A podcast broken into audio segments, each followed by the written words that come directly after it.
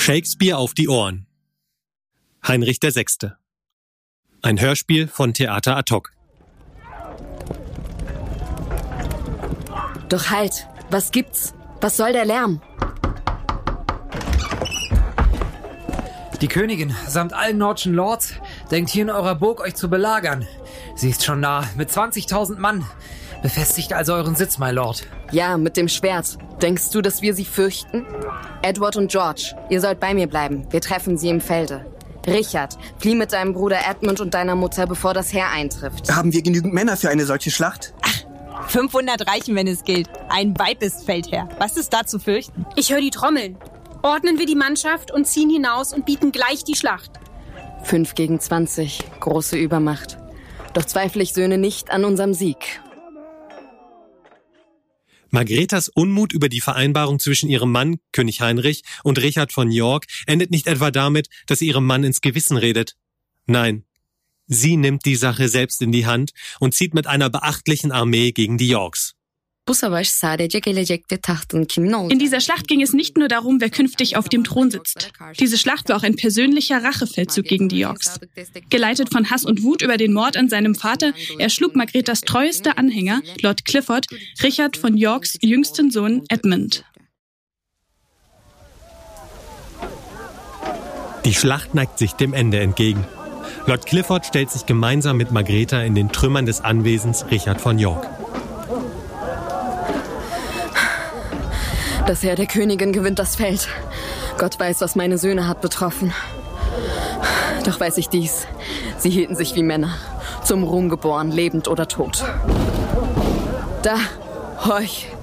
Die tödlichen Verfolger kommen. Und ich bin schwach. Kann ihre Wut nicht fliehen. Und wer ich stark, wollt ihre Wut nicht meiden. Gezählt sind meines Lebens Stundengläser. Hier muss ich bleiben. Hier mein Leben enden. Komm, Blutger Clifford. Ich will nicht mit dir wechseln, Wort um Wort. Nein, Streiche führen. Zweimal zwei für einen.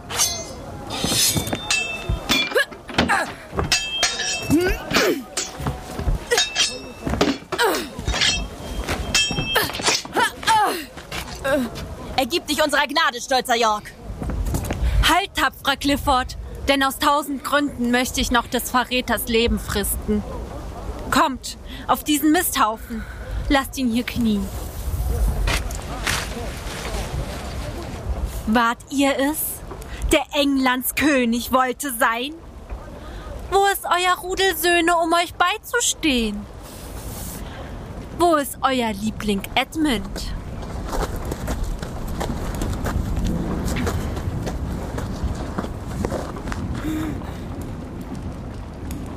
Sieh, York, dies Tuch befleckt ich mit dem Blut, das mit geschärftem Stahl der tapfere Clifford hervorließ strömen aus des Knaben Hals. Und kann dein Aug um seinen Tod sich feuchten, so geb ich's dir, die Tränen abzutrocknen. Warum so ruhig, Mann? Du solltest rasen. Ich höhne dich, um rasend dich zu machen. Stampf, tob und knirsch, damit ich sing und tanze. York spricht nicht, wenn er keine Krone trägt. Dort ist ein Rosenstrauch, eine Krone her. Ihr haltet ihn fest, während ich ihn kröne. Ah. Ey, ja, nun sieht er einem König gleich. Allein wie kommt's, dass Fürst Plantagenet so bald gekrönt wird und bricht den Eid, den er geschworen? Mir ist, als solltet ihr nicht König sein, bis Heinrich erst dem Tod die Hand gereicht. Oh, dies Vergehen ist allzu unverzeihlich. Die Kron herunter und das Haupt zugleich. Das ist mein Amt, um meines Vaters willen. Haltet ein, lasst uns hören, wie er betet. Wölfin von Frankreich, reißend als Wölfe, deren Zunge mehr Gift spritzt als Natternzahn. Da! Nimm die Krone und meinen Fluch mit ihr. Magst finden solchen Trost in deiner Not, als deine Hand zu grausam jetzt mir beut. Hartherz gekliffert, nimm mich von der Welt, die seligen Himmel, auf euer Haupt mein Blut. Dies hier, für meines Vaters Tod. Ah! Und dies für meines sanften Sohnes Recht.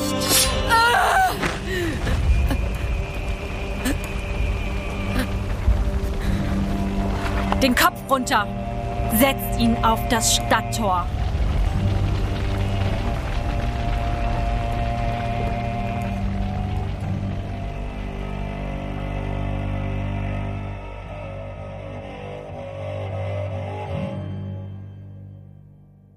York'tan intikamını acımasız... Durch ihre brutale Abrechnung mit York gab Margreta den künftigen Ton der Rosenkriege an. Was einigermaßen diplomatisch zwischen York und Heinrich beschlossen worden war, wurde mit diesem hinterhältigen Angriff vollkommen zunichte gemacht. Die Bestrebungen, sein Haus York auf den Thron zu setzen, kosteten ihn seinen Kopf, der nun das Stadttor zierte. Thronfolger war ab sofort wieder nett.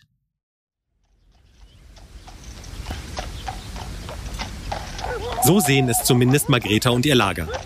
Richard Plantagenet ist tot und wird seinen Anspruch nicht mehr geltend machen. Doch seine Linie endet nicht mit ihm. Nach der Schlacht kehren seine Frau Cecily und seine Söhne zu ihrem Wohnsitz zurück und planen ihre nächsten Schritte. Wie unser edler Vater nur entkam? Ich hoffe nur, er ist wohl auf. Der Morgen naht und lässt das strahlend Antlitz meines edlen Gatten sehnen. Wer bist du, des trüber Blick ein Unglück auf deiner Zunge schwebend ahnen lässt?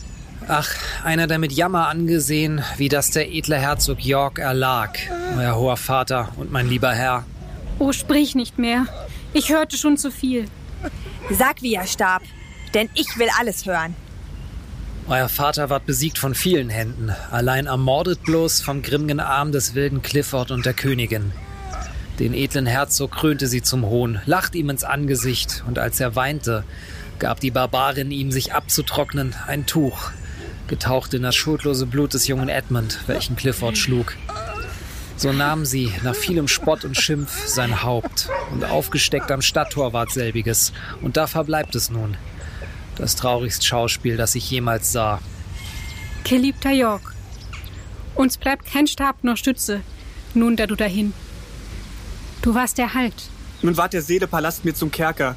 Denn nie werd ich ihn fort mich wieder freuen. Niemals. Und niemals werd ich Freud erleben. Ich kann nicht weinen. Alles nass in mir genügt kaum, mein lichterlohes Herz zu löschen. Wer weint, vermindert seines Grames Tiefe. Drum Tränen für die Kinder, Rache mir. Richard, dir ließ der tapfere Herzog seinen Namen. Für Edward bleiben Herzogtum und Stuhl zurück. Nein, stammst du von dem königlichen Adler, zeig Adlerblick, der in die Sonne schauen kann. Statt Herzogtum und Stuhl, sagt Thron und Königreich. Dein muss dies sein, sonst bist du nicht der Seine.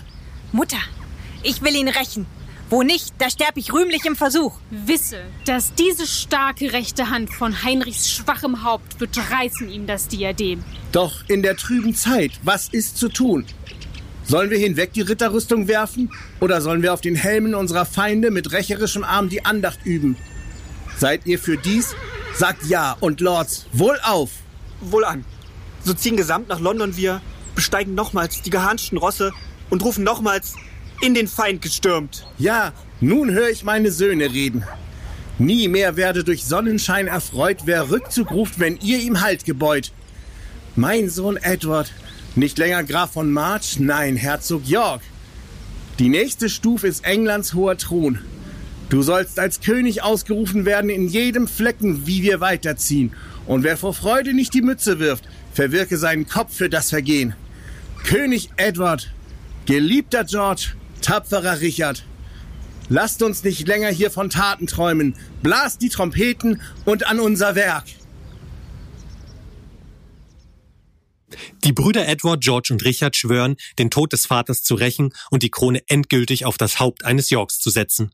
Auch sie verwerfen nun die Abmachung zwischen ihrem Vater und dem König. Richard von York wurde von drei seiner Söhne überlebt. Den Anspruch auf den englischen Thron erhob nun sein ältester Sohn Edward. Und was nicht vergessen werden darf, Margareta handelte offiziell immer noch im Namen ihres Mannes König Heinrich und im Interesse ihres Sohnes Ned. Heinrich, der kurze Zeit später vor den Toren der Stadt York eintrifft, ist vom Treiben seiner Frau und der brutalen Schlachtung des Familienoberhauptes der Yorks allerdings wenig begeistert.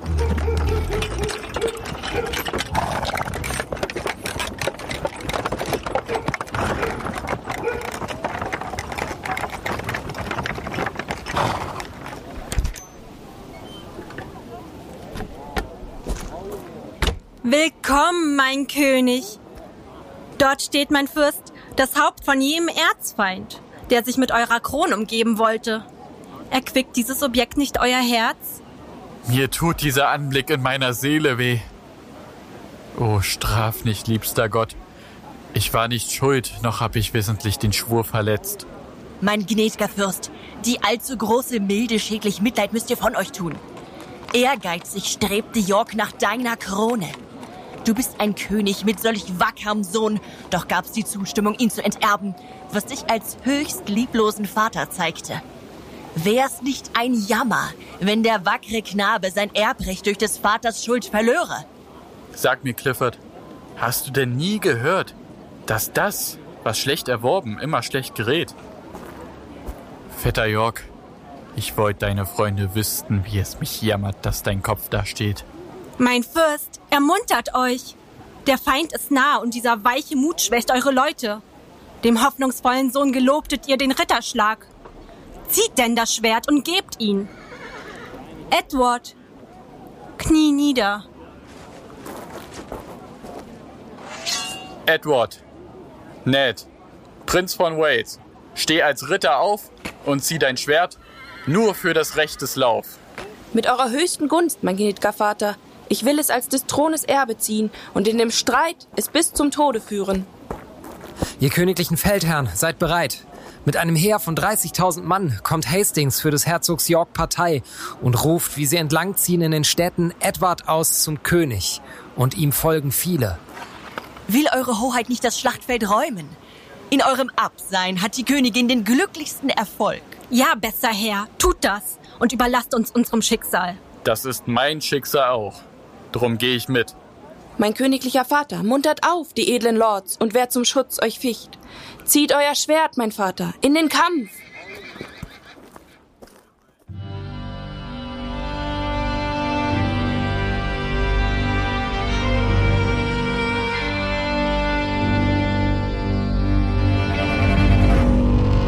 Fortsetzung folgt.